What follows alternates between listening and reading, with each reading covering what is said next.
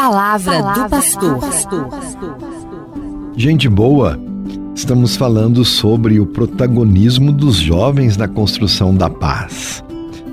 Mas também precisamos pensar sobre as nossas relações religiosas.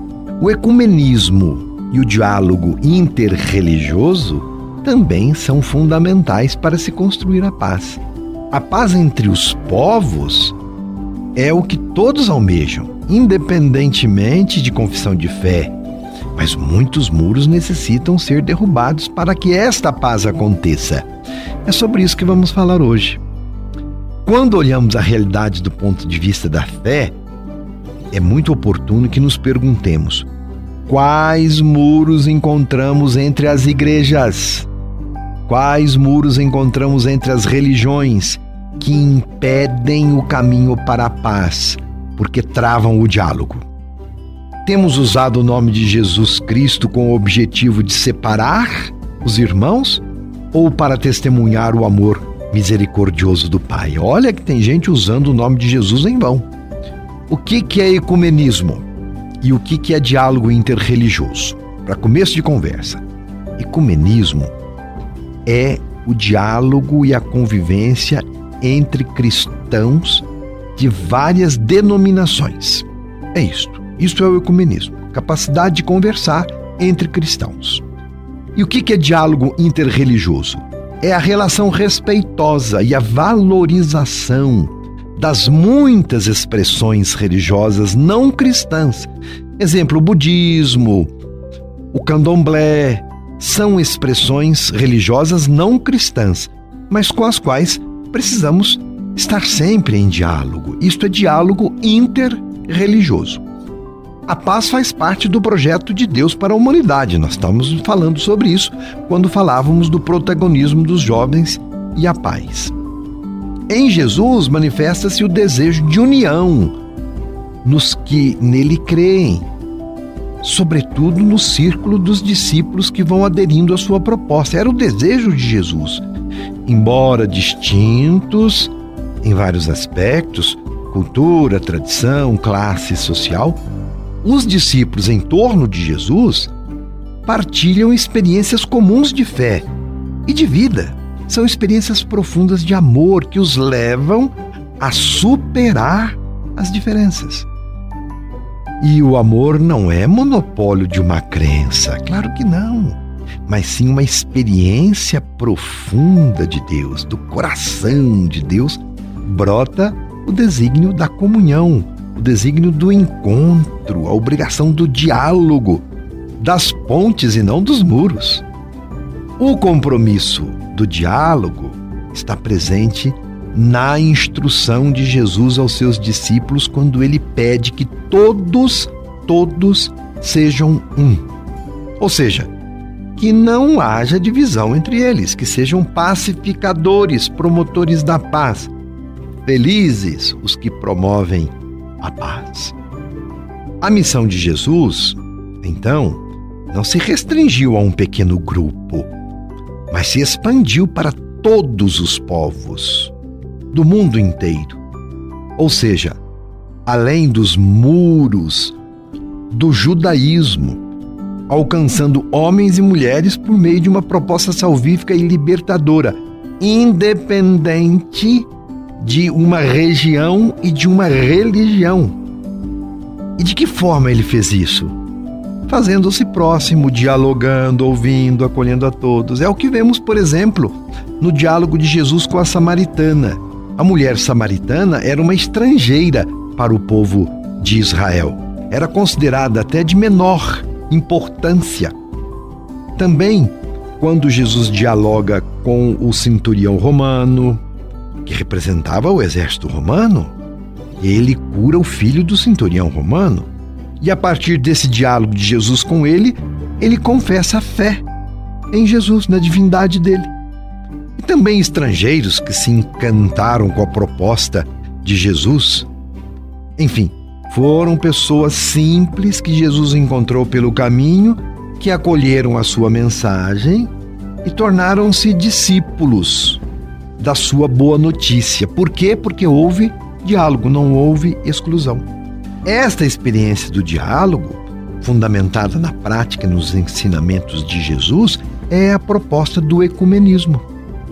E você, para entender bem, ecumenismo é a busca da unidade entre todas as igrejas cristãs. Então, isso não é uma obrigação de quem é cristão? No reconhecimento pelo respeito e a diversidade entre as igrejas. Esse termo ecumenismo tem a sua origem numa palavra grega chamada oikumené, que significa o mundo civilizado.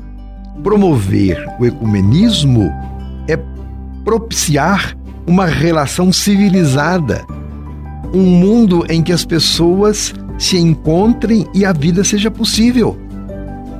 Como seria bom, não é?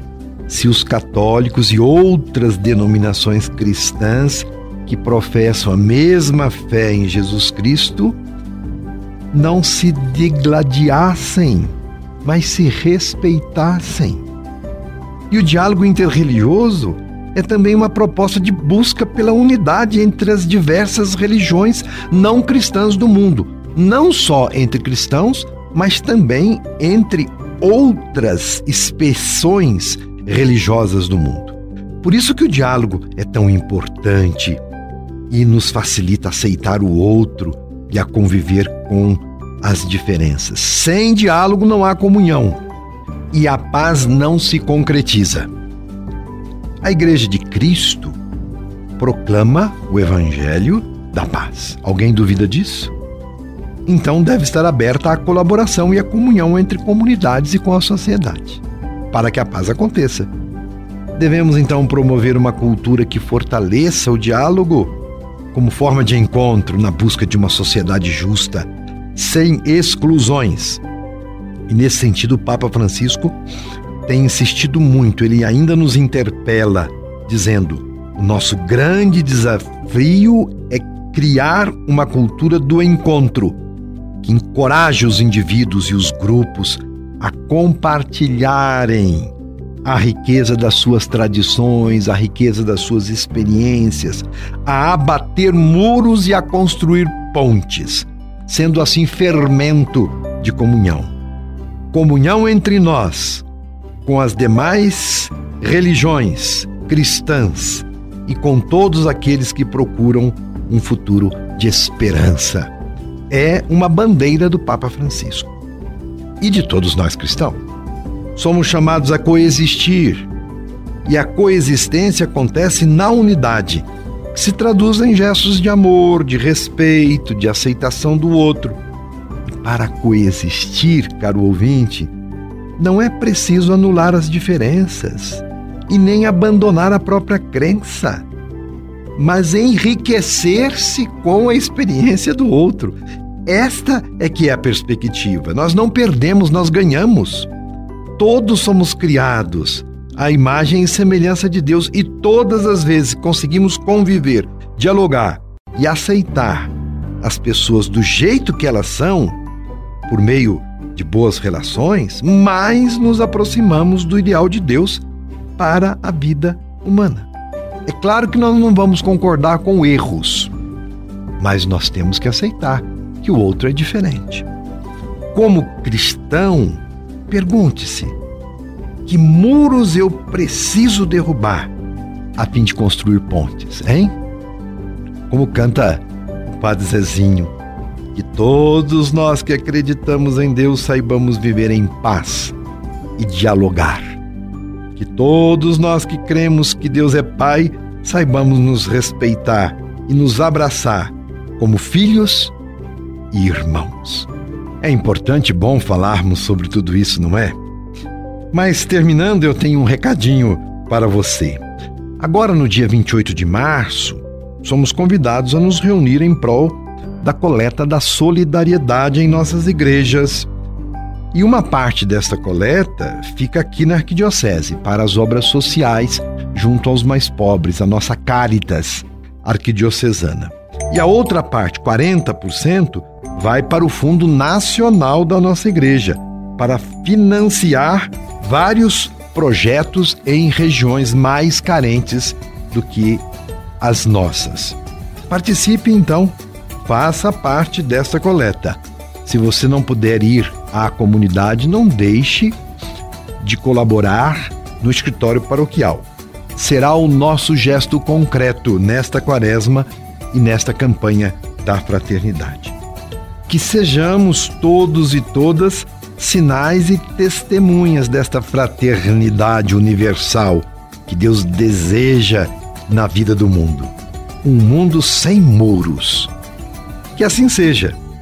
Em unidade com todas as igrejas cristãs e todas as denominações religiosas não cristãs, a minha benção. Um abraço. Você ouviu Palavra do Pastor.